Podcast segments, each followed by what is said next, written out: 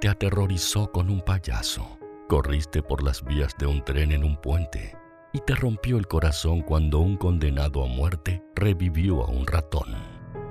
Con películas, series, videojuegos, 80 libros y hasta óperas, Stephen King siempre logró llegar a lo más profundo de tus sentimientos. Llegó la segunda temporada de La Corte del Rey, un podcast de Penguin Random House, grupo editorial sobre la vida y obra de Stephen King, escrito y conducido por Ariel Bossi. Hola, ¿cómo estás?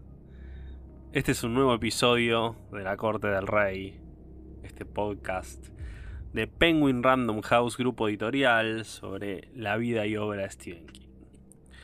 Y pasó un mes donde hubo muy pocas noticias, pero, como pasa siempre en este universo de Stephen King, alguna hubo. Por ejemplo, se estrenó en Estados Unidos la nueva adaptación de Children of the Corn, o Los Niños del Maíz, o Los Chicos del Maíz, o Cosecha Negra. Eh, las críticas la destrozaron, vamos a ser sinceros y claros. A mí no me pareció tan mala. Es más, a partir de esta, que es una...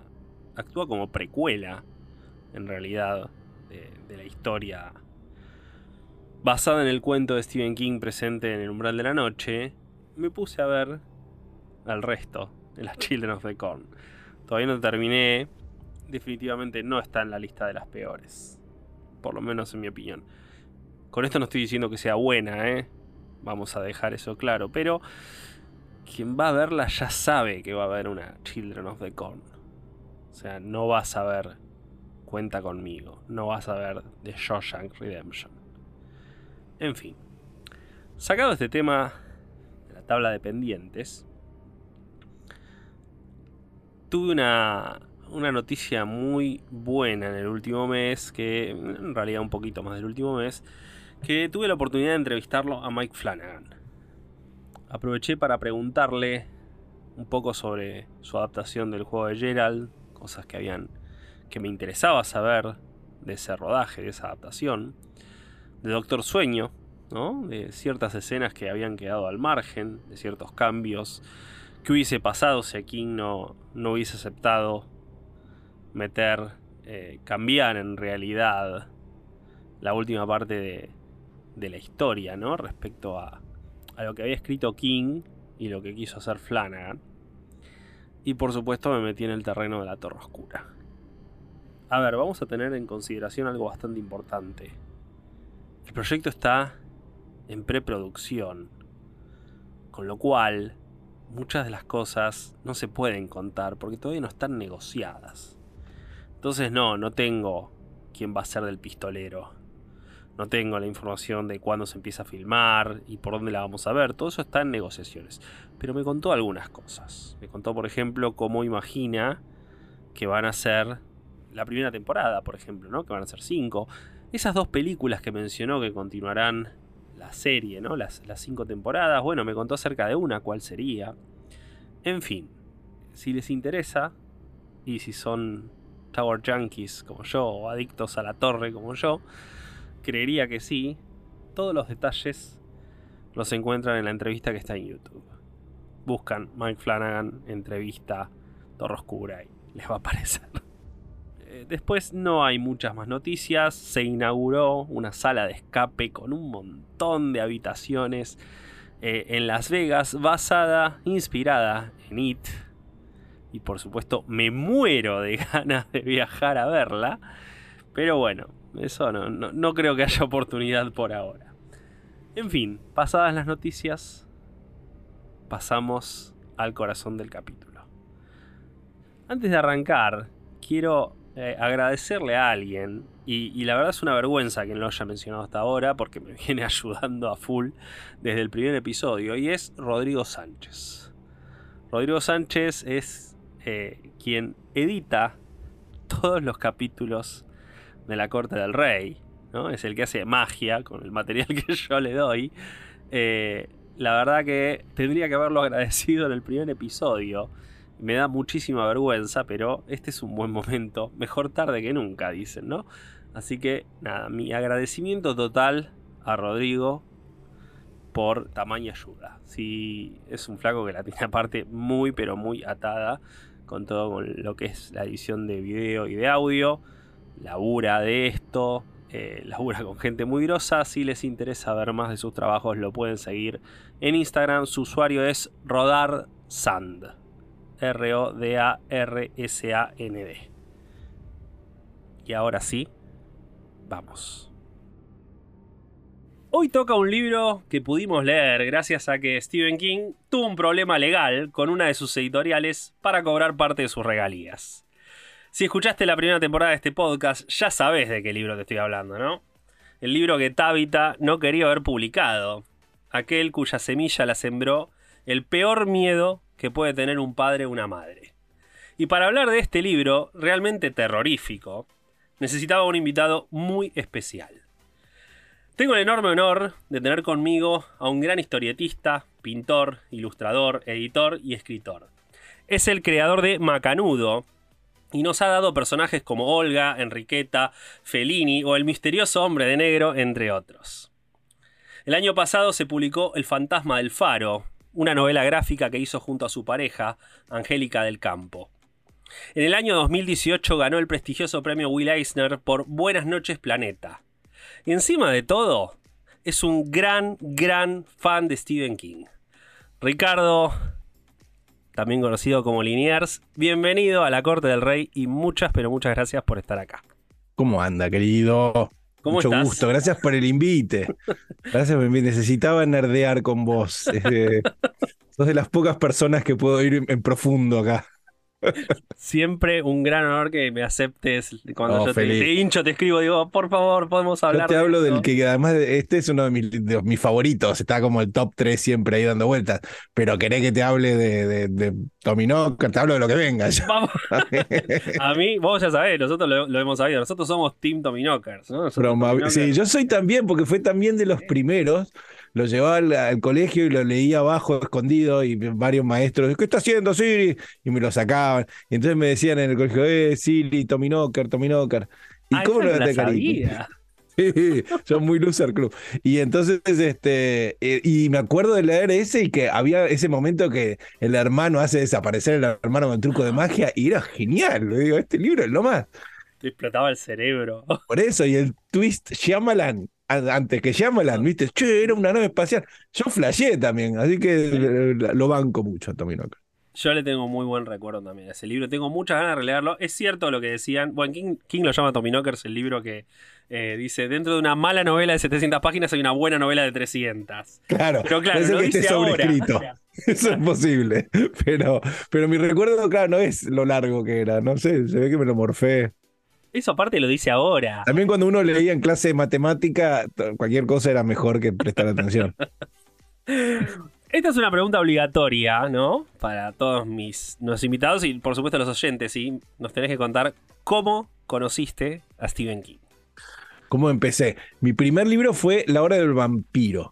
Eh, eh, publicado por MC en 82, no sé qué año.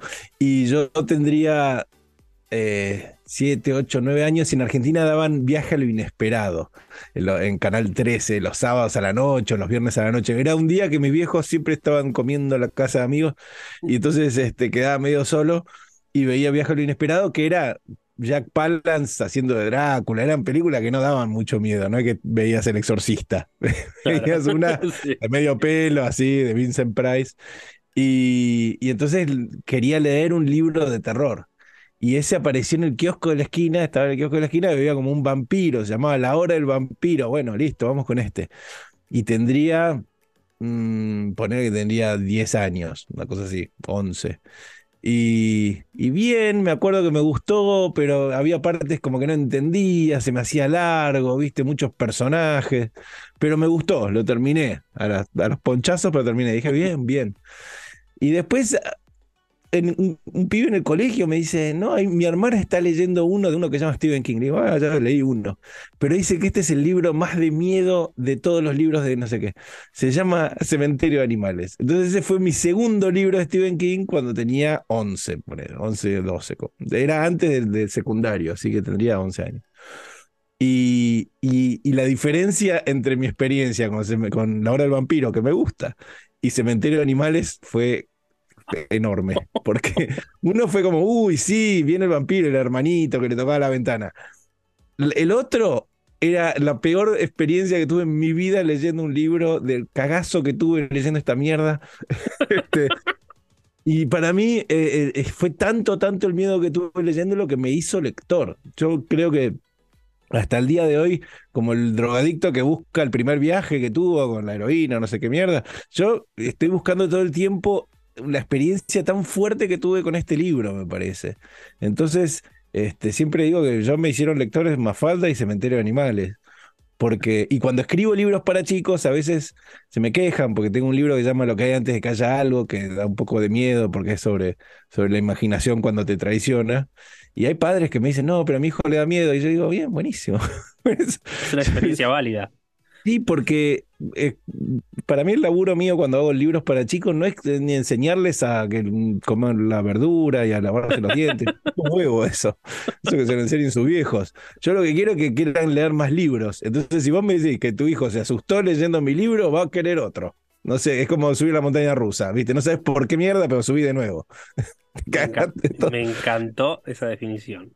Y para mí Cementerio de Animales fue mi montaña rusa. Fue, fue como... Y a partir de ahí, listo. Entonces, al día de hoy esperando Holly. Atrapado completamente. Bueno, justamente vamos a hablar de, este libro que leíste a los 11 años o 12, ¿no? Eh, y es un libro que no releí. Mira que releí varios de él. Me pasa este igual a vos. No lo puedo releer y lo, lo sé de memoria. Me quedó grabado en la cabeza como si lo hubiese leído ayer qué experiencia, qué experiencia debe ser leerlo hoy en día, ya siendo padres, ¿no? O alguien que sea madre. Yo eh, lo tengo como pendiente de relectura solo por eso, porque quiero ver cómo me pega, ¿no? En su momento a mí me pegó muy fuerte. Bueno, primero, cómo arranca el libro, ¿no? O sea, King, año 78, King lo invitan, King se fue en el 77 a Inglaterra, dijo, no, me voy a vivir a Inglaterra, quiero escribir esta novela de fantasmas eh, británico, gótico, bueno, nada. No, se acostumbró al clima, no se acostumbró a la casa, nadie. Un par de meses y se volvieron. Qué más gringo ese. sí. Bueno, y la cosa es que cuando vuelve, la universidad le ofrece dar un curso, ¿no? Le, ofrece dar un curso que él necesitaba instalarse con, la, con la familia muy cerca ahí de, la Universidad de, de Maine, ¿no? En Orono. Así que se instalan en Orrington, ¿no? En una casa eh, que daba una casa por la, cual daba una ruta por la cual pasaban unos cuantos camiones. ¿Cuál fue el resultado? Bueno. por lo visto por la película.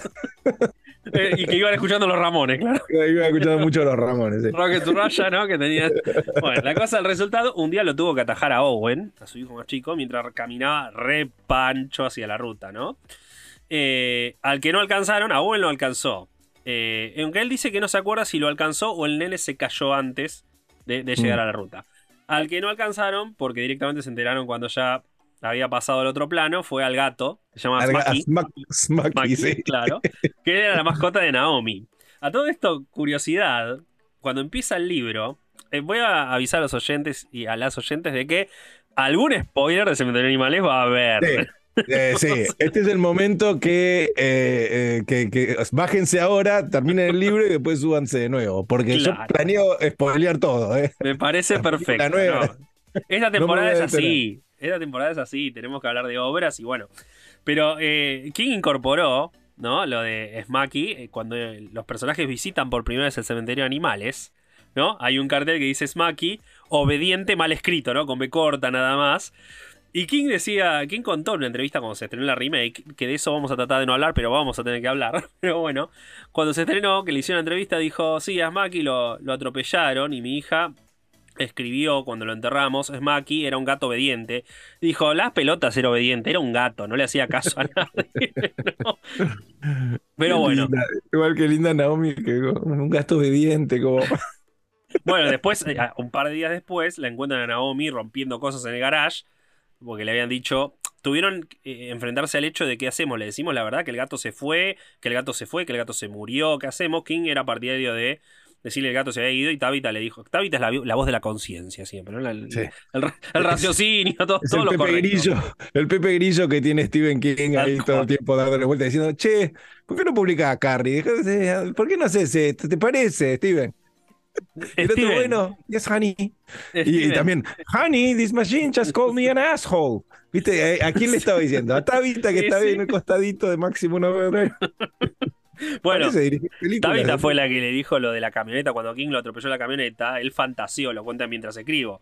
Fantaseó con comprar la camioneta y que cada uno poniendo, pagando 5 dólares, agarra un bate y le pegue un golpe re, fiestero, ¿no? Re, de carnaval norteamericano, ¿no? De, feria tipo de la de Bradbury de Coso.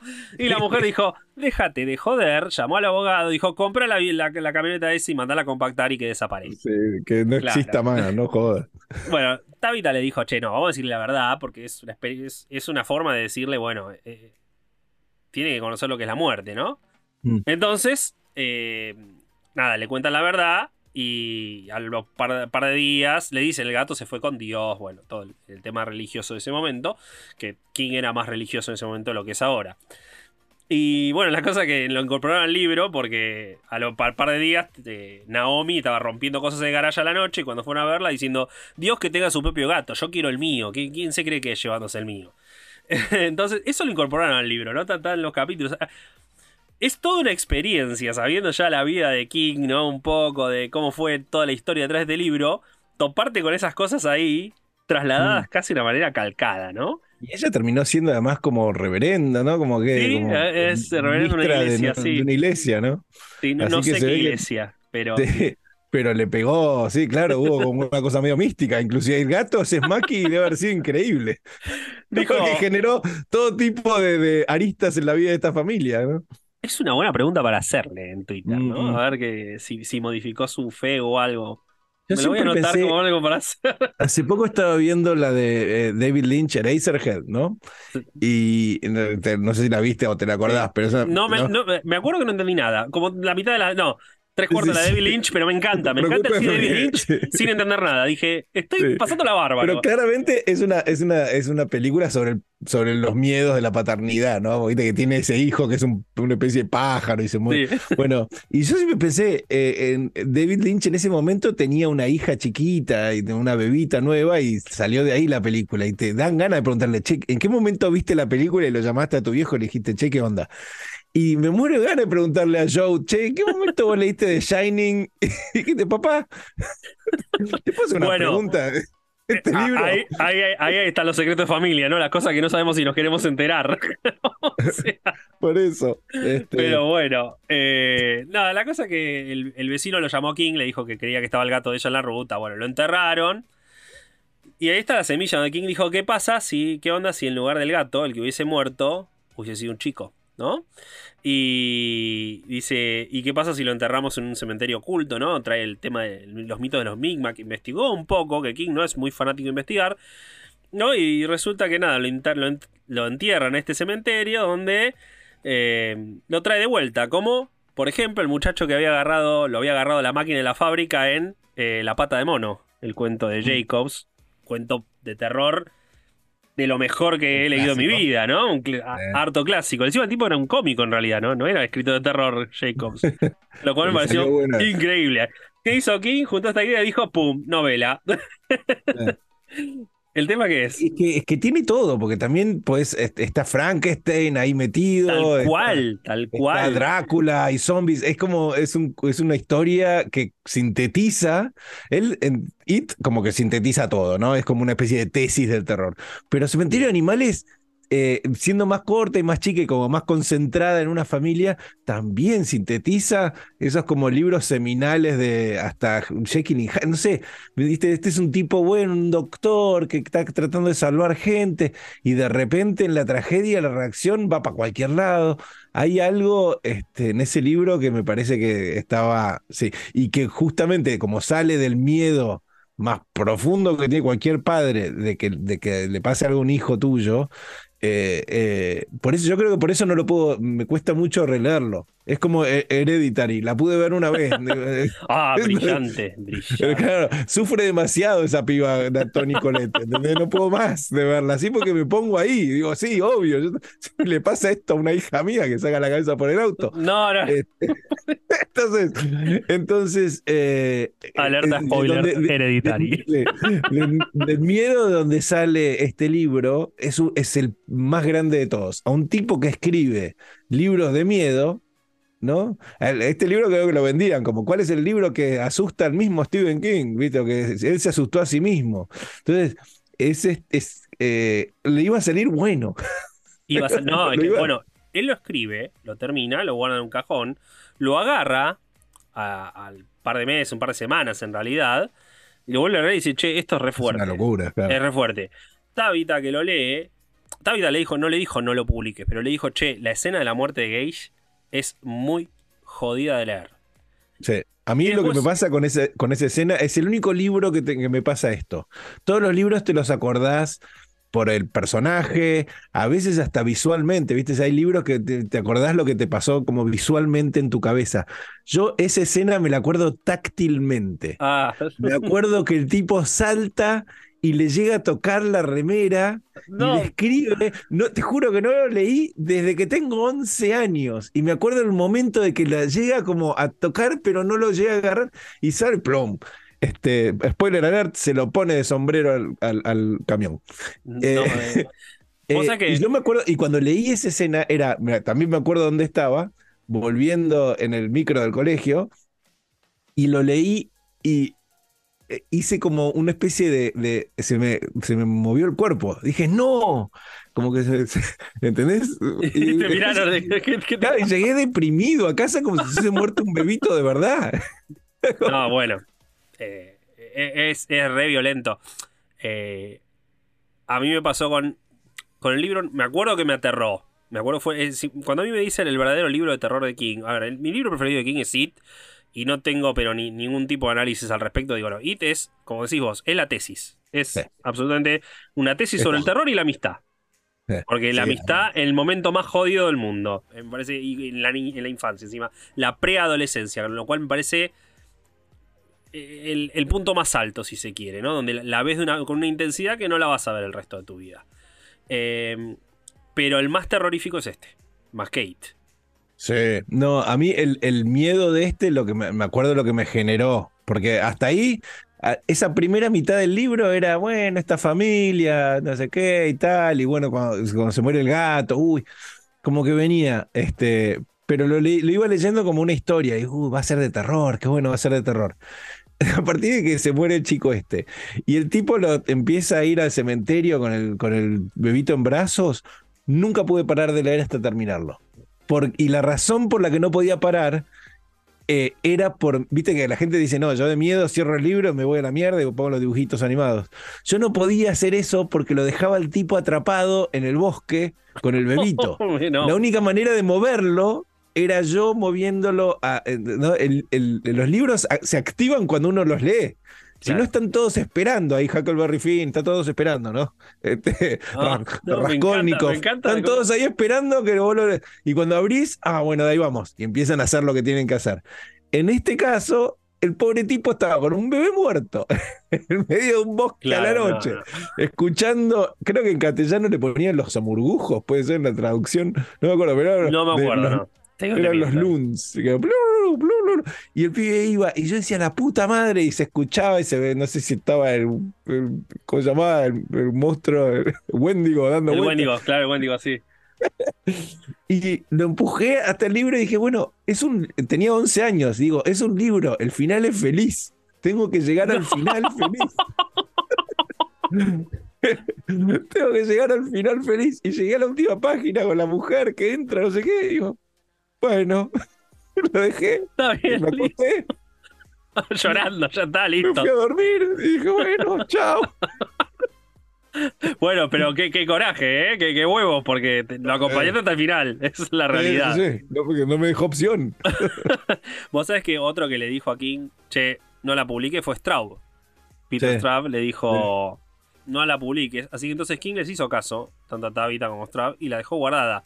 Hasta que, problema con la editorial, regalías que necesitaba liberar, Doubleday le dice, bueno, dame un libro y tuk, King les da el manuscrito de Cementerio de Animales. Lo que festejaron cuando lo leyeron esos pibes, de haber dicho, nos va a dar uno del fondo del cajón y de repente lo leyeron y dijeron, uy.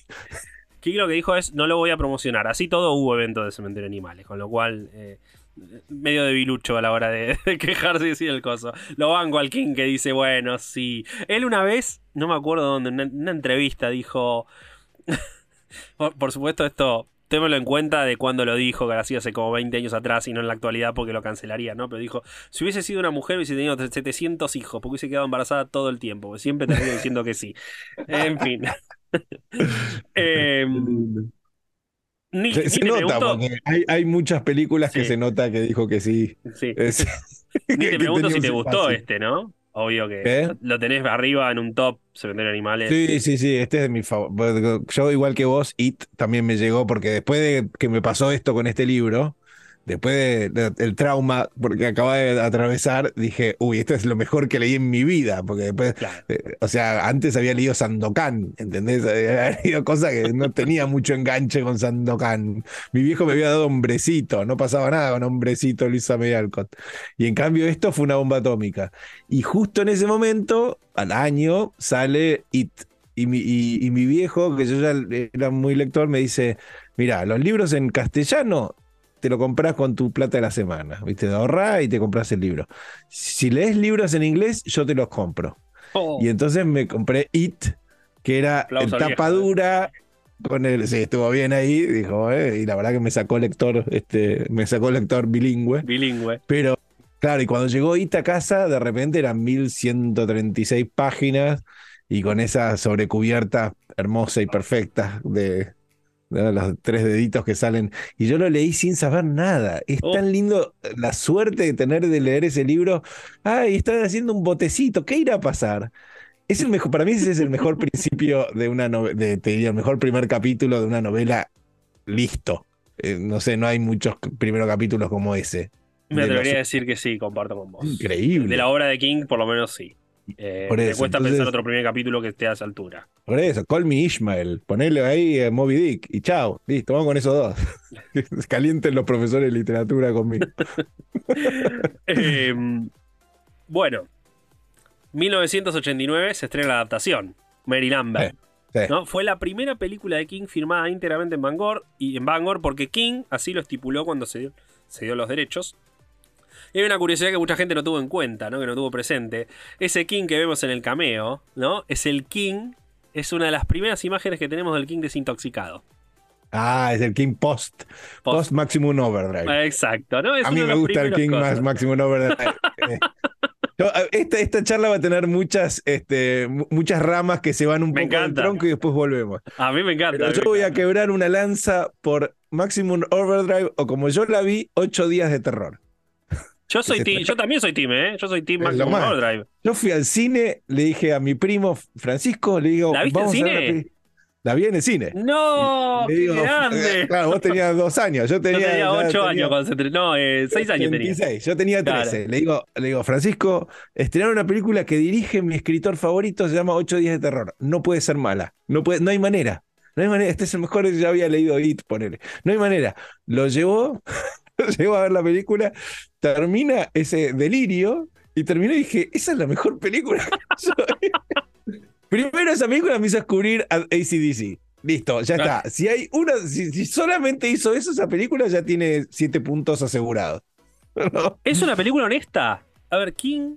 Hay, un, hay un montón de cartas de King. Yo, como enfermo que soy, ¿no? Coleccionista y demás que fui consiguiendo de los años 70, 80, etcétera, ¿no? Y hay unas cartas que, se intercambia con gente en los años 85, 84, 85.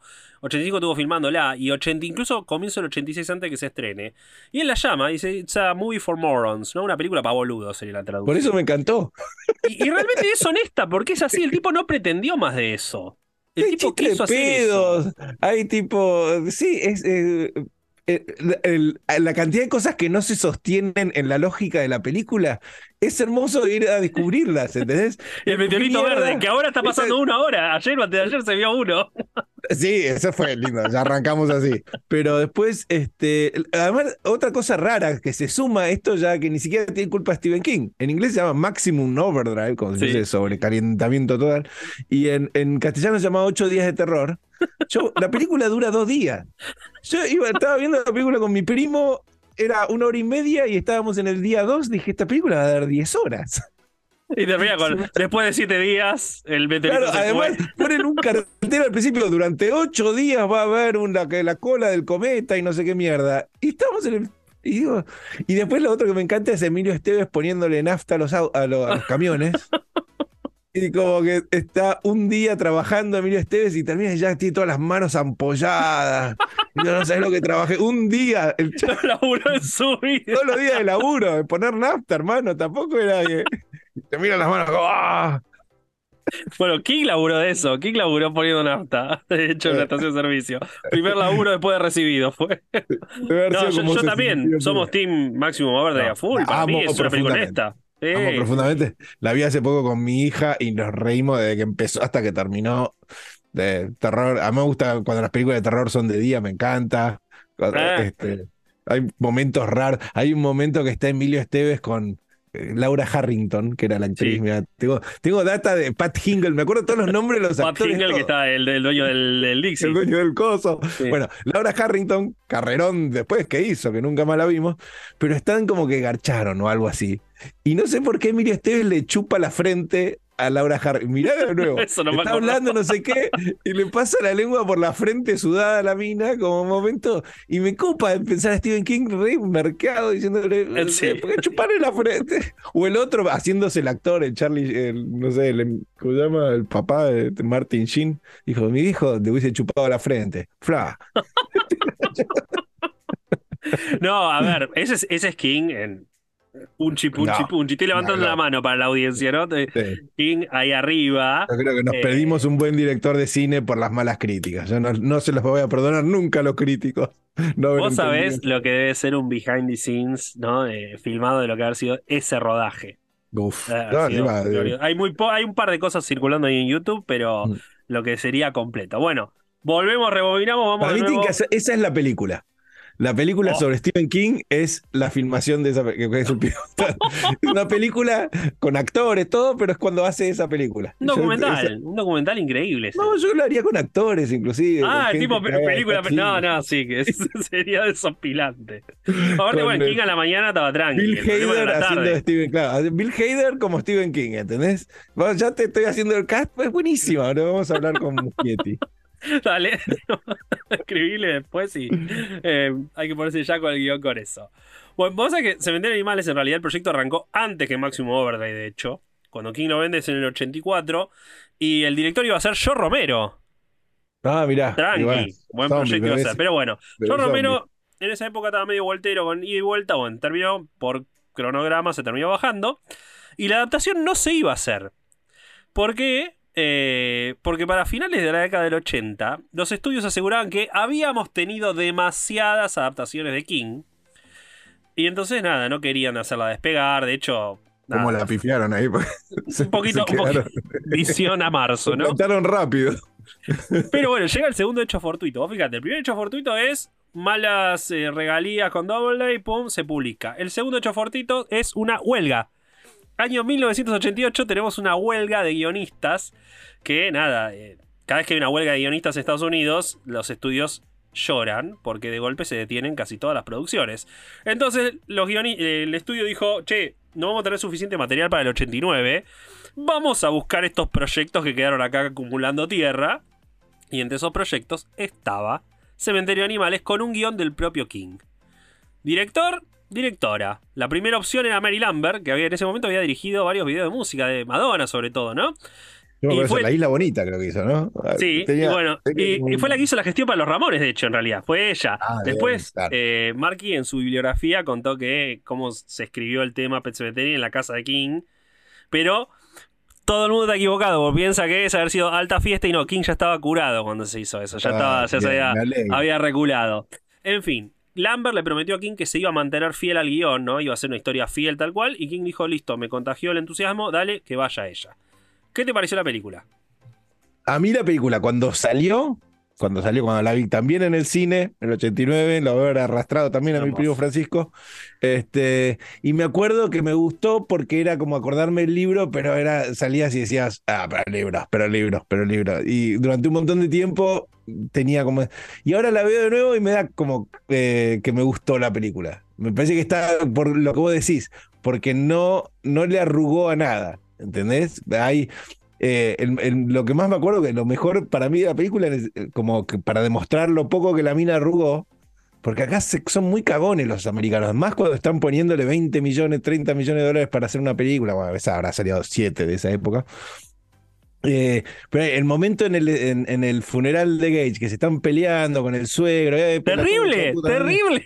Se cae, se cae el cajón y se abre y sale el bracito del chiquito para afuera. Yo pensé que era un sueño cuando vi la escena la primera vez. Dije, no, esto lo está imaginando uno y demás. No, era posta. Ese nivel de oscuridad que está en el libro, porque el libro es oscuro, es un, es un libro, es, además también es raro el libro de él, porque él es el tipo que nos hace cagar a todos con las cosas más horribles y terroríficas. Pero al final siempre te pone un, un halo de, mismo en el resplandor, en Misery, lo que sea, los pibes la pasan como el orto, pero al final va y bueno, Paul Sheldon sigue escribiendo y se gana más plata. Fin, buenísimo. Este, este, no, este es, es, es, es como más, él es muy Spielberg en ese sentido. Y es optimista. ¿Entendés? Es un hijo de puta, pero es optimista. Nos hace sufrir a todos, pero su visión del mundo es una visión optimista. Y en cambio este no. Y la película no es optimista. Y eso está bueno, ¿entendés? Eso, entonces la banco a, la visión, a la versión esta. La nueva, la fui a ver también, la, de los estos dos pibes. Y Whitmer, Whitmeyer.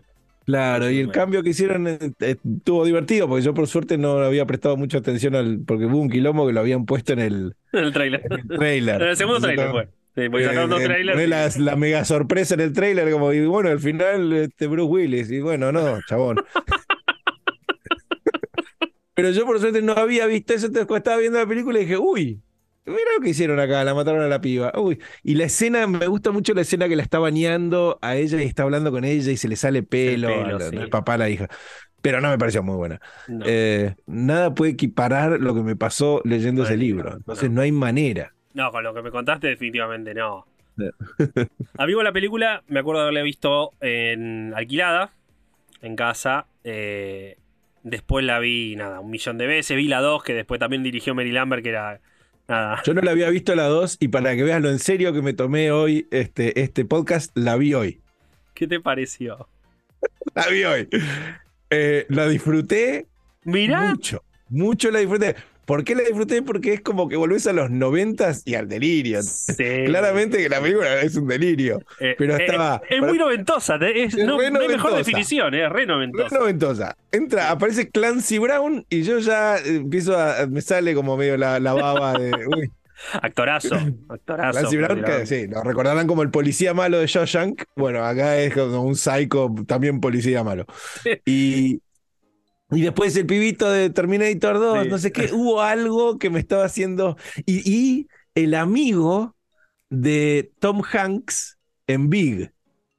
Ay, es cierto, no me acordaba de eso. Sí, Big, hace tantos años que. Yo también por eso, pero yo estaba viendo y digo, este, este pibe tiene cara de alguien. Big, cuando es chiquito, cuando también se va a Nueva York, tiene un amiguito y van ahí y tienen aventuras por el mundo. Y después el amigo se enoja porque Tom Hanks empieza a enganchar una mina para agarcharse, que es raro. pero, el pibito ese aparece de bully en esta. Digo, bueno, viste, es como que estuvo bueno. Así que te agradezco que me hiciste ver finalmente Cementerio Animales 2.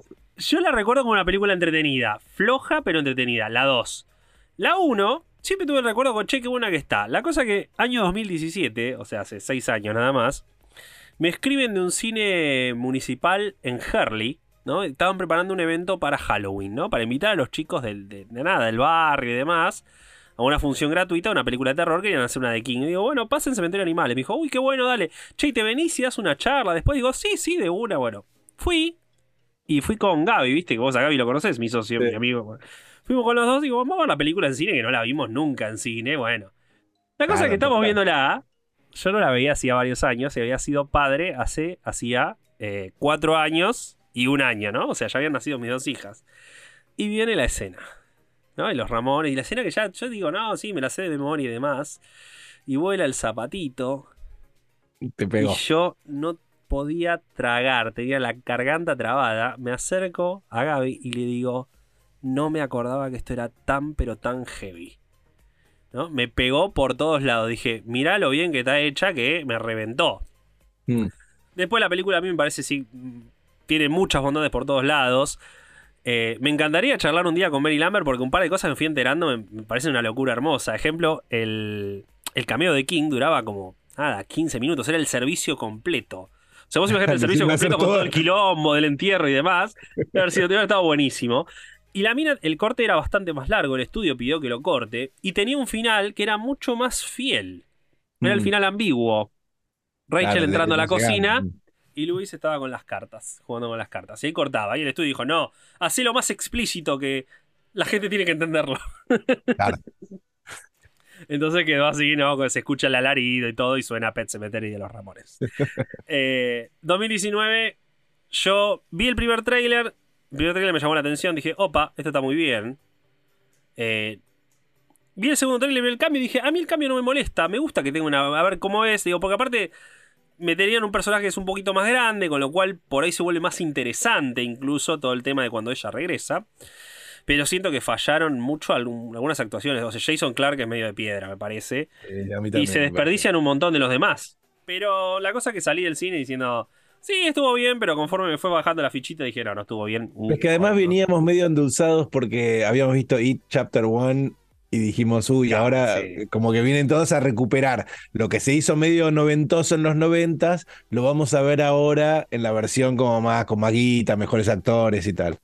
Y sí, pasó eso, como que fue, ah, y también en esa época igual para mí está por encima del derrape absoluto que fue de Dark Tower de- con Idris Elba. Con Idris Ese, Elba ese sí que fue un derrape y, y Matthew McConaughey. es el derrape ese, ya ahí sí, salieron al pasto, se pusieron de sombrero, no hay nada, es insalvable. E- Esa, esa es una película con- de la cual se va a hablar en unos años. Eh, yo de lo poco que pude ir averiguando, hubo un par de quilombos atrás de esos que decís, Sí, ok, sí, la película que no tenía que haber salido. que le- iban a hacer una serie, no sé qué. Yo creo que fue, sí, al final. Se pelearon entre ellos también, la, la- que ponía la guita con el director, en fin. Fue un bardo. Un Pero, bardo. pero por eso, y esta eh, quedó entre medio de esas dos, me parece. De algo bien, medio y chotísimo. Bueno, no va a ser lo último que vamos a ver de Pet Sematary, porque se Ah. filmó eh, el año pasado, se filmó una precuela, ¿no? Porque, aparte otra cosa del tráiler que me acuerdo que me gustó cuando lo vi, después dije, me sentí un meme de Capuzoto, ¿no? Y, y esto, ¿y dónde está? la- ¿Viste los nenes con las máscaras de los animales? Eh, Y dije, esto te va a estar re bueno. Y no aparecen una, aparecen 10 segundos y nada más. Y, me- ¿y las máscaras? ¿Y dónde están las máscaras? Era- linda la, la- la estética esa y daba como, bueno, ¿qué van a decir? Tal cual. Hubiese estado Y bueno. nada, y nada. Bueno, la cosa es que parece que lo van a usar en la precuela, ¿no? ¿Para quién contrataron a David Duchovny? Lo contrataron Eh, a Mulder vamos, como el Mulder. joven Jude Crandall, ¿no? Uy, sí, estoy adentro. ¿eh? Sí. Pero al parecer no es muy buena. ¿Cómo es la frase? Sometimes that is better. Sometimes death is better, tal cual. A veces la muerte es mejor. Eh, pero el tema me parece que no es muy buena porque hubo funciones de prueba el año pasado y si bien hay NDA, si no pueden decir nada, ¿no? Eh, la gente, che, espero que las próximas funciones de prueba sean un poco mejor de lo que vimos hoy, ¿no? Tiraban así. Eh, desapareció el catálogo de cuándo se podía llegar a estrenar. Ahora apareció en IMDB que supuestamente Paramount Plus la va a poner en el streaming el 7 de octubre de este año. Ah, bien. Ver para creer, Vamos a ver. Iba ahí aprovechando el, el Halloweenazo. Vos sabés quién la quería adaptar, se vendría animales, que yo hubiese sido el primero en fila, ¿no? Bien. Y Guillermo del Toro. Oh. Sí, es que Guillermo del Toro y Stephen King todavía no se han cruzado y se tiene que cruzar eso. Sí. No sé si es cementerio animal, que sea lo que sea. Denle Y hay cosa admiración eh, recíproca encima, ¿no? Estoy Eh, seguro, sí, por eso. Yo estoy seguro que, y deben haber, debe tener cinco o seis proyectos alrededor de esto, y bueno, en algún momento cae la ficha. Pero es como, sí, son esas. Igual no son tan, viste, como que hay cosas que decís, esto no puede no funcionar. Poner Roald Dahl y Spielberg. Y no anduvo, ¿viste? Eso, Roald Dahl y Tim Burton. Eh, hay cosas que decís, uy, cuando estos se junten. y ahora la que estoy esperando es el talismán. Vos que sabés todo. ¿Qué pasa con el talismán? King ¿Dónde estamos? Spielberg. King Spielberg es un. Por eso, King es la primera que se juntan los dos Sí. y los Stevens. ¿Qué, eh, eh, el talismán la situación no. A ver, al, pare- al parecer. Además, los pibitos de Stranger Things no eran lo que iban a hacer el proyecto. ¿Y en qué anda? El tema es este: tiene que terminar Stranger Things. ¿No? Y el hecho de que le haya ido bien en la última temporada, que haya tenido como un che, qué bien que cómo levantó la serie, cómo se puso los pantalones, ¿no? Venía quizá a un- Bush, inclusive.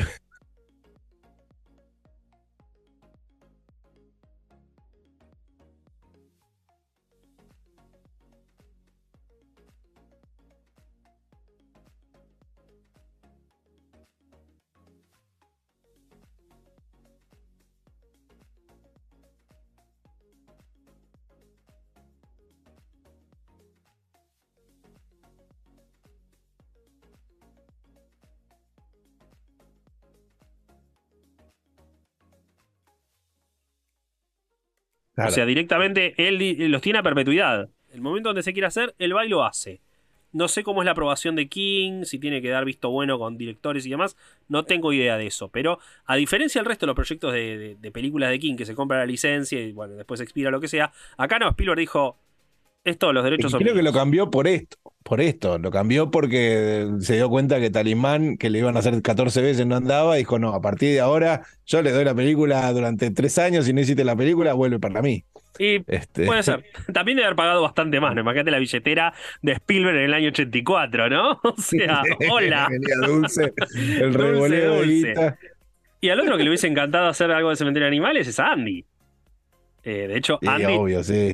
Lo charló Yo con Guillermo hablé. Toro. Eso, los dos finales más oscuros, porque Andy en un momento también estaba metido con el otro final mega oscuro. ¿Cuál es el otro final más oscuro de Stephen King después de Cementerio de Animales? A ver. Eh, Ahí te pongo a prueba. Ma- Maleficio pican para está ahí arriba. No, no, más, más. Y cuando ¿Más te lo digo, más, más oscuro que Maleficio. Es, te diría, más oscuro, el más oscuro de todos. De todos. Revival.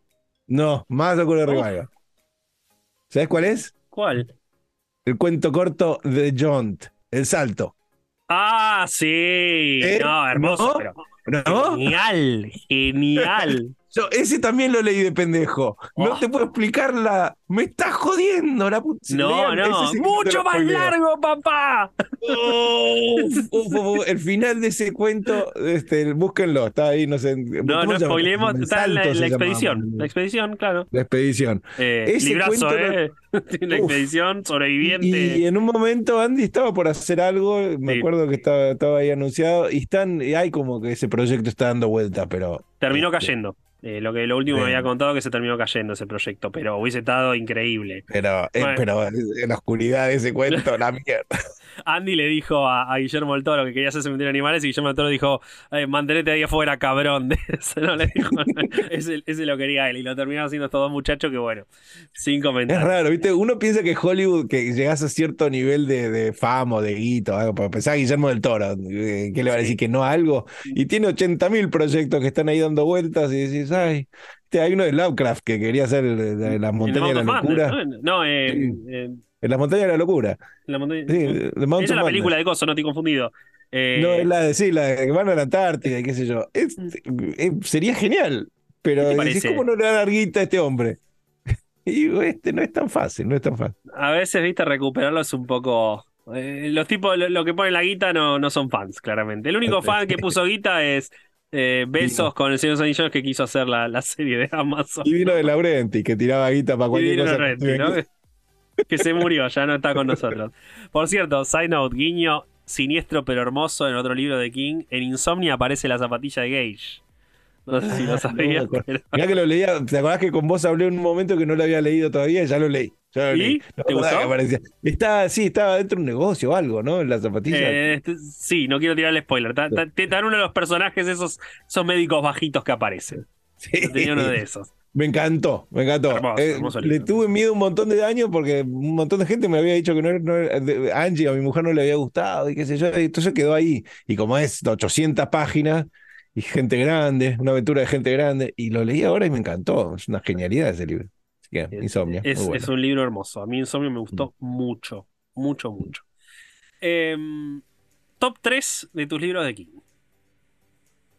Y bueno, uno, uno y dos ya medio lo, lo- lo- avisamos, digamos, Sí. pero eh, hagamos, dame- hagamos un top 5 entonces. Top 5, hagamos 3, 4, 5, dale. Porque en, en los tres tengo que poner sí o sí uno de Dark Tower. Dark Tower, toda la hora, me parece, lo disfruté todos los libros. Yo, eh, hay gente que se queja del 8, del 7, no sé qué. Todos. Me gusta Wind Through the Keyhole, me gustan todos. Windows Keyhole es un librazo. Eh, el que me enganchó es el. el- el- o sea, me, me me llegaron los primeros dos cuando todavía no había salido el tercero. Yo los empecé a leer cuando tenía 16 años.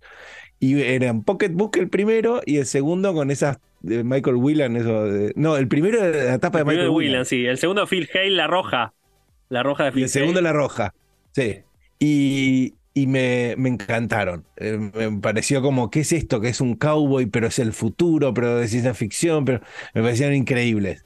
Pero mi favorito favorito es el cuarto. Es el de el, el, el, el, el- el prequel, digamos. Es Roland joven y todo. ¿no? Coincidimos de una forma pero full, ¿eh? ¿Eh? Yo tengo. mi primer puesto es Elite, es It. Sí. Mi segundo puesto es La Torre Oscura, la saga completa. Está bien. Mi sí. tercer Bueno, si se puede hacer eso, sí, la saga completa. Yo te decía uno, Sí. te, te digo el cuarto. Te acepto Pero la si saga. vamos a. Listo. Mi Tercero la saga. tercer puesto, No, mi te tercer diría que es El segundo la saga. Es El It, la saga, Sí. Cementerio de Animales.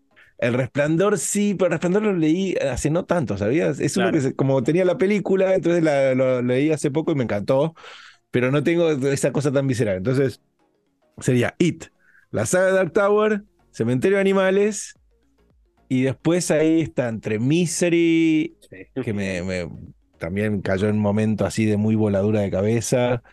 em, no sé, The Stand también, ¿viste? The Stand lo, Ahí lo diferimos.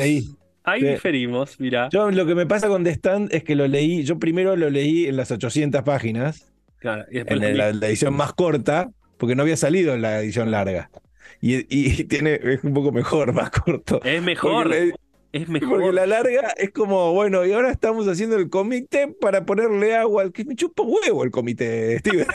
No, vamos a hacer un comité para hacer el, el sistema bancario, qué sé yo. Era como- de- y, y ahora cuando, eh, cuando se pone propulsivo ese libro es increíble, entonces yo lo pondría por ahí, ahí no sé qué Mira, otro. bien, bien. Este, pasa es que también, y lo último, porque a ver, es como tiene diferentes momentos, es diferente que voy a comparar de Outsider con Misery, no se puede, porque ah, es como los Simpsons, ¿viste? Los Simpsons pasó tanto tiempo entre lo viejo y lo nuevo, que lo viejo es clásico, es como hablar de Casablanca. Claro. Cuando hablas de Bart vende el alma, ¿entendés? Es injusto. Voy a comparar la- los Simpsons del fin de semana pasado con cuando Homero era Don Barredora. Y no, no es lo mismo, porque una es, cosa es un clásico y otra cosa es lo que está haciendo ahora.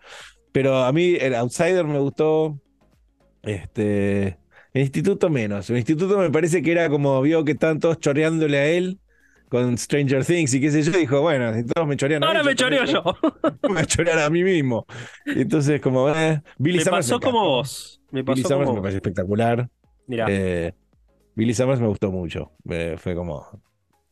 Y. sí. ¿Joyland? Joyland me encantó. Cuando, pero no, sabes que no me lo acuerdo. Lo leí en el momento, el pibito, no sé qué, y se- ahí en el parque de diversiones. Y, pero me decís ahora de qué se trata y no me acuerdo. Tendría que releer. Después, Este, el, el- último Later me gustó también. Later es, Later, Later es King mostrando diciendo, miren, si quiero hacer lo que hacía hace 30 años, lo sigo Sí. haciendo y sigo siendo el mejor, ¿eh? Para mí es Sí, ese bien. King diciendo eso y todo el rato diciéndote, sí. I see the people, te agarro un cacho de Shyamalan y te hago algo. Mira, plim, pum. Eh, está muy bien, Leighton, a mí me encantó. Y uno, viste, cuando vienen en esa, esa es- esta colección de los Hardboiled, de, como Sí. que es parte de una colección, entonces decís, es capaz que no le da mucha cabida este libro y se lo dio a estos pibes. Y ese está buenísimo. Buenísimo. No, no, eh, eh, tiene cosas raras, que viste que Misery lo iba a sacar como Richard Bachman. Me estás jodiendo. ¿Sí? ¿Cómo vas a sacar Misery como Richard Bachman? Es una, una cosa, lo mejor es que escribiste, boludo, ponerle el título. No, bueno, pero al final me descubrieron. Menos mal. Bueno, la, la, la mitad oscura iba a ser una colaboración King Backman. Eso, pff, mind blow, o sea, te explota el cerebro. Iba a escribir una de las novelas de Machine, ¿no? Del personaje. de- lo iba a escribir como Richard Bachman. Qué loco que está. Hubiese sido una, hubiese sido una, una locura hermosa. Este, bueno, The Green Mile es otro lindo también. No, y ¿sabes cuál? Sí, bueno, no, otro que no puedo, bueno, es, es muy difícil. En, en el top 5 tengo que poner porque en verdad le falla uno, pero, pero son tres goles de media cancha. Es este, ¿cómo se llama? Different Seasons. Oh, Eh, que tenga primero la base de mi, de mi película favorita, que es Stand By Me. eh, compartimos la mejor película, bien, también. Sí, esa es la, la número uno, es esa. Yo le leí a mis hijas para irse a dormir, siempre les leo novelas y cosas, y les leí, eh, no lo había leído de, de Body de que era chico, lo leí cuando salió la película, y está todo ahí. Está, hay como tres, dos cambiecitos, boludo, pero está todo ahí, está el peine de Verne, está, está, está todo.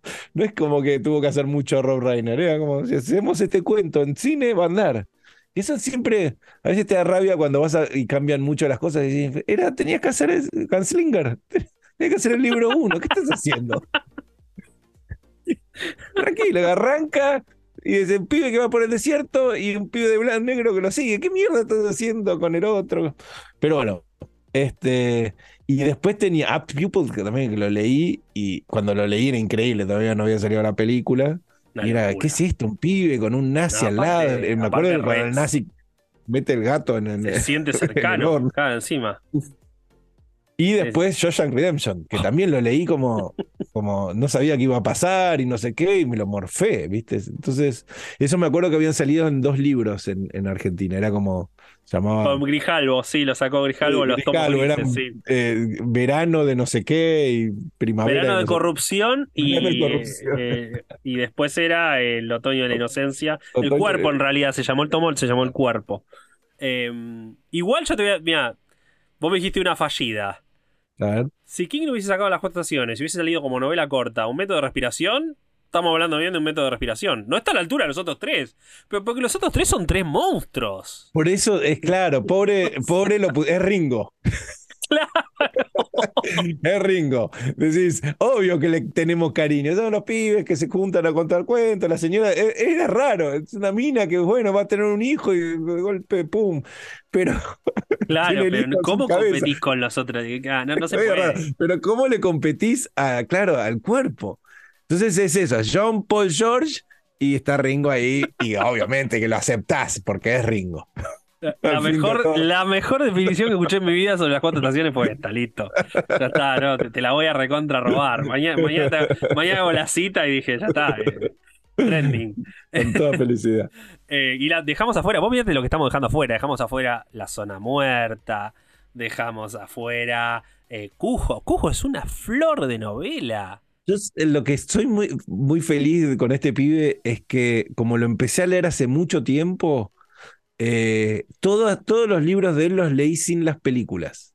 Claro. O sea, Misery lo, lo leí antes el libro que la película, ¿entendés? Eh, Cujo no porque ya era, eh, ya- ya, eh, era muy chiquito cuando salió. Creo que vi la película primero, de hecho. Eh, pero to- de- desde, desde Cementerio de Animales para adelante, todo lo leí antes de, que ver, la- de ver las películas. Entonces, yo, para mí siempre es sorpresa. Yo Claro. sale- y hago unos esfuerzos para no enterarme. Hago como esfuerzo, ah, la, la, la, viste, va a sacar Billy Summers, la, la, la, no quiero saber nada. No quiero saber nada. Está buenísimo. Está buenísimo. ¿Vos no te pasa que de golpe ves una película que no sabes absolutamente nada? No viste el trailer, no te enteraste nada. Dijiste, voy a ver esto, me llama el título, no sé. po- Pones play y termina y te encantó y decís, esta fue una sorpresa hermosa. O sea, que te- te- te- eh, está buenísimo. Me gusta que las cosas me sorprendan. Odio los spoilers y odio este. Entonces, con este tipo tuve la suerte de el 90% de lo que leí fue sorpresa. Fue Claro, sí. a ver Sí, qué es It. ¿Qué será It? No sé. A ver, uy, el barquito. no sé. Uy, es un payaso. Yo me acuerdo de It cuando, cuando estaba viendo el álbum y se empezaron a mover las fotos, ¿no? Eh, cu- Cuando se mete que era, eh, este, Bill y empieza a ver las fotos y se empiezan a mover las fotos, yo flasheé como, esta idea es increíble. Y después lo veías en Harry Potter y no sé qué, y digo, "Ah, Harry Potter, yo sé de dónde sacaste que la foto se mueve. Ah, te cuento una anécdota que me lo crucé a Andy. 2 o 3 de enero me lo crucé en Palermo. Estaba caminando, me encontraba con un amigo, me lo crucé a él. Nos quedamos charlando un poco. Estaba un amigo de él, ¿no? Entonces, nada, nos presentó, hablamos un poquito respecto a cuando filmaron eh, It capítulo 2 y tuvo el cameo de King, que él viajó para todo, dijo, vino con el nieto, nada, tuvo recopado. Y si yo lo agarré en un momento y le pregunté, me encanta hablar con Andy fuera de cámaras y demás, porque te cuenta siempre alguna cosa que nada, en la Sí, entrevista de. Jack no lo va a contar. y agarra y me cuenta diciendo, no, sí, yo a King un par de cosas al momento de filmarlo, todo el tema de la pelea mística, ¿no? Por ejemplo, del final. eh, nada, le pregunté, che, acá qué onda y demás. Y King lo agarra y dice, sí, Andy, vos lo que tenés que tener en cuenta es, yo cuando reescribí eso estaba todo el día drogado. Así que- No, sí, es lo que se nota en It. Hay, hay momentos de It que decís, uy, está como una moto este pibe. ¿no? Que no sé I was really high. te tiró- Sí, Hace lo que pueda. Hermoso, hermoso. Eh, si vos le tenés. Dijiste top 5, ¿no? Pero si le tenés que decir a una persona, che, tenés que leer este libro de King. Con este te vas a volver lector o lectora constante. Sí, lo ¿Cuál? que pasa es que ahí, ahí tenés el problema de las películas, ¿entendés? Porque yo te diría que Misery es el libro que se lo di a mi hija, que ya es muy lectora, entonces le, le dije, uy, todavía no había visto, pero no sabía de qué se trataba, le dije, lee este, vas a ver que no lo puedes parar. Y le pasó lo mismo que a, que a mí, además cuando lo leí, que es como, sí, fue increíble, no sé qué, ah, papá, lo que me haces leer, no sé qué, pero me decía que cuando llegaba a las páginas escritas por Paul Sheldon, de, de- eh, eh, esto es un embole. Y yo también era como, puta madre, tengo que leer, y mirabas para adelante 10 páginas de esta boludez de la- Porque mi serie está enamorada del varón de no sé qué mierda.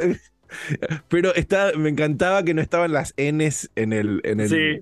¿no? Que Eso estaban era las de Ns él. Él en la máquina de escribir que escribía de chico no estaba la N, la escribía a mano. Tenía la N. Entonces acá estaban todas las Ns escritas a mano. eh, Me decía genial la idea. Pero, pero yo, alguien que no sabe nada en, en cero y querés que es Stephen King, yo creo que le daría Misery. Porque It es como, es tan bestial que se va a desorientar. Va a decir, ¿qué es esto? ¿Entendés? Eh, yo creo que iría por, por, el que no puedes parar de leer, que es ese. Sí. Ahora, si, si me dicen, ah, quiero leer uno de Stephen King, porque, pero quiero leer eh, de terror, y vamos a Cementerio de Animales, ¿no? Hay, Cementerio de animales, tal cual, tal cual. porque sí, es muy angustiante Annie Wilkes, pero como Cementerio de Animales no hay. No, aparte, después de lo que nos contaste de tu experiencia, yo eh, pago por ver un pibe hoy o una piba que agarre el cementerio de animales, ¿no? Y Uf, se lleve esa experiencia a los 11, 10 años. Es una locura. sí. Es Yo una todavía, locura. ese no se lo, todavía no se lo enchufé a, a mis hijos, porque no, ahí sí que no les quiero cagar la vida. Una ¿Vos cosa es que quiero que lean a Stephen King y otra cosa es como decirle, no, sí, lee este que te vas a divertir. Papá. El año pasado, cuando estaba en, en mi librería, vino, eh, vino una mujer con la hija, ¿no? Eh, la hija tenía 11 años, recontra lectora de King. Y le pregunté, ¿no? Que me, me dijo, me quiero yo alguno de los que no haya leído. Entonces le pregunté, ¿qué, qué leíste, no? Yo siempre cuando me preguntan, che, ¿qué libro le doy a, a mi hija, a mi hijo, a quien sea, ¿no? De, de- dice, tiene 11, 10 años, 12. Yo siempre iba por Los Ojos del Dragón, La Chica Tom Gordon. Yo sé cuál es la larga marcha. Claro, Ese no. Y me dice, no, yo ya leí, me dice, le- arranqué con la caja de botones de Wendy, que me parece una buena opción para empezar a arrancar a King. En la caja, porque encima es, es actual, ¿viste? Está, está escrito de una forma bastante actual. Eh, y ya había leído It. Y mis ojos, gigantes. ¿no? Entonces dije, ¿leíste It? Sí. ¿Qué te pareció? ¿No? Y la miro a la madre, ¿no? le pregunto y dice, no, no, le encantó esto, lo otro. Y dije, mira, ¿cómo me acabas de volar un montón de prejuicios que tenía en la cabeza? Eh, y, y ahí concuerdo un 100% con el propio King. King dice, si vos tenés la curiosidad de leer tal libro, podés leerlo ya. No importa la edad que tengas. Eso, mira, que- una vez estaba hablando con Art Spiegelman, ¿no? Que Art. Spiegelman es este, Mouse. para los que no conocen, es el tipo que hizo un libro que se llama Mouse, que de hecho Spielberg quiso hacer la película y eh, No Spiegelman sabía. Sí. Dijo, este, cuando salió, obviamente, el cuento del holocausto, no sé qué, Spielberg fue y le dijo, hacemos lo que vos quieras, con animación, con lo que sea. Y él dice, no, no, el, el Mouse es un libro de un hijo a su padre y entonces está todo hecho por mí. Si entra una persona a animarlo, ya no es lo que es. Entonces, este, quedó ahí. Pero, ah, pero hablando con él una- un día, este, él tiene en su, biblioteca un montón de libros que tengo yo.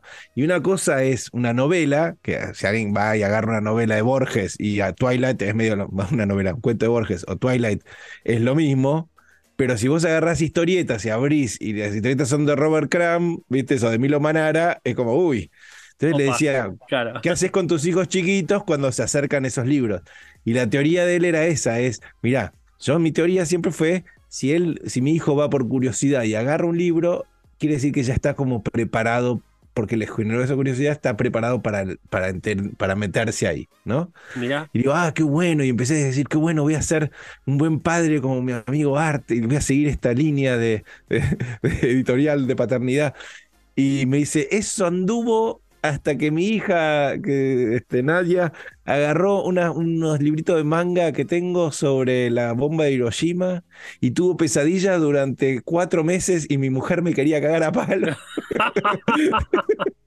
Ahí dejó de funcionar esa teoría, ¿no? Se puede fallar, puede fallar, Puede pero yo sí soy de, sí, eh, lo más lindo que me pasó con, con mi hija un día fue, eh, un día entro al cuarto y estaba, estaba leyendo y tenía como Harry Potter, ¿no? Y digo, ah, está leyendo Harry Potter. Y a- lo agarro y se sentía raro como la sobrecubierta.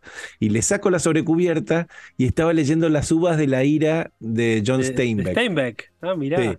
Es uno de mis libros, no uno de mis libros, te diría, es- está ahí arriba, es un- mi libro favorito.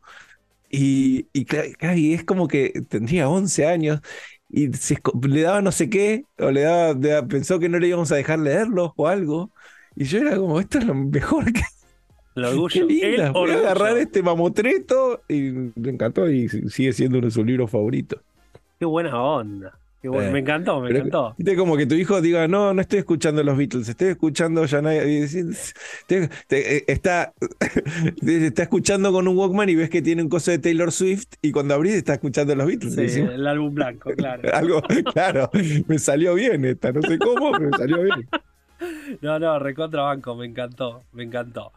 Eh, obviamente estaría siete horas más hablando con vos. Obviamente, cuando vengas acá a Argentina para la feria, las Sí, puertas, sí, vos ya sabés, la puerta de casa estará abierta. Hacemos acá, nerdeamos durante horas con todo el gusto del mundo. La gente que quiere seguirte, obviamente, nada. eh, ya te recontra harto Googleé pero bueno. ¿de qué, en qué estás trabajando ahora? Estoy trabajando. ¿En qué estoy trabajando? Estoy haciendo, bueno, macanudo, como siempre. eh, ese es el estado natural mío, es dibujando macanudo todo el tiempo. Estoy haciendo un libro ilustrado con un dibujante eh, este, americano que me dio un texto y me, me gusta y me gusta lo que él hace, así que esto va a salir un poco más adelante. Y estoy eh, empezando a armar el, como la continuación del libro del faro. Este, Angie. Sí, acá lo tengo en exactamente. El fantasma del faro. Fantasma del Faro. Eh, A todo esto, side note, eh, yo tengo un cuento escrito que tiene que ver con eh, un pibe y el padre, que el padre se está muriendo, van al faro y no se hablan desde hace un tiempo porque diferencias políticas entre ellos, ¿no? Y van justamente al tema del faro, por- que actúa medio como, bueno, nos despedimos en cierta forma del faro y también de, de uno del otro. Eh, con lo cual cuando empecé a leer esto, nada, Ah, me, me hizo acordar muchísimo en eso. Dije, ah, mira, eh, qué Muy lindo, atracción, sí. ¿no? Que- Yo se lo disfruté muchísimo porque Angie escribió todo el guion y el Sí. texto y yo dibujo. Y fue lo más parecido a ser director, viste, de, de cine. de, bueno, ¿dónde pongo la cámara? ¿Con qué cara tiene que poner el actor? ¿Viste? ¿Cómo cuento esta eh, de escena? Entonces lo disfruté muchísimo, así que estoy también metido en eso. Ella también, después, eh, ella va a guionar el- la, la, la Ella está, sí, ya está escribiendo. Y, y después con Kevin empezamos a hacer los shows de nuevo, Show con el nuevo. Johansen. Hicimos ahí como siete a fin de año y ahora vamos a volver también a hacer gira y cosas así. Y Mont también, que Mont. hacemos el podcast. Podcast, eh, sí. el- ¿Cómo se llama? Eh, La vida es increíble con Mont, que es lo que me reí el otro día. Todavía no salió, pero hicimos un podcast andando en auto el otro día. Estábamos yendo, nos fui a visitar a Francia y empezamos a hablar sobre las road movies y lo que me reía hablando con el tarado este de las teorías que tenía de road movies. Así que, bueno, andamos Vamos, ahí. vamos a escucharlo. Y en abril vas a estar en la feria. Y en abril en la feria, sí, sí. eh, vamos a presentar el macanudo nuevo que se llama. Les, me calcé los números. Entonces le puse macanudo, eh, se llama Bienvenidos a otro lado. Y Buena onda. van a empezar a tener títulos ahora. Bueno, me, me- me gusta, me gusta. Nos vamos a ver entonces dentro de muy poco tiempo. sí, sí, sí. Ricardo, nada, mil millones de gracias. La verdad que me caga de risa, estuvo buenísimo. Y eh, ojalá podamos repetirlo pronto con alguna otra cosa, pero sí. quedamos así. Las cuatro estaciones son John, Paul, George y Ringo. Vos elegí. Dale. ¿Cuál es cuál? Mil, mil gracias. Te mando un abrazo enorme y al público que nos escuchó hasta ahora, bueno, espero que hayan disfrutado tanto como yo, que la verdad la pasé bomba, este nuevo episodio de La Corte del Rey. Eh, un podcast sobre la vida y obra de Stephen King, eh, producido por Penguin Random House Grupo Editorial y conducido por un servidor. Les mando un abrazo y nos vemos muy pronto. Aquí concluye este episodio de La Corte del Rey un podcast de Penguin Random House Grupo Editorial sobre la vida y obra de Stephen King.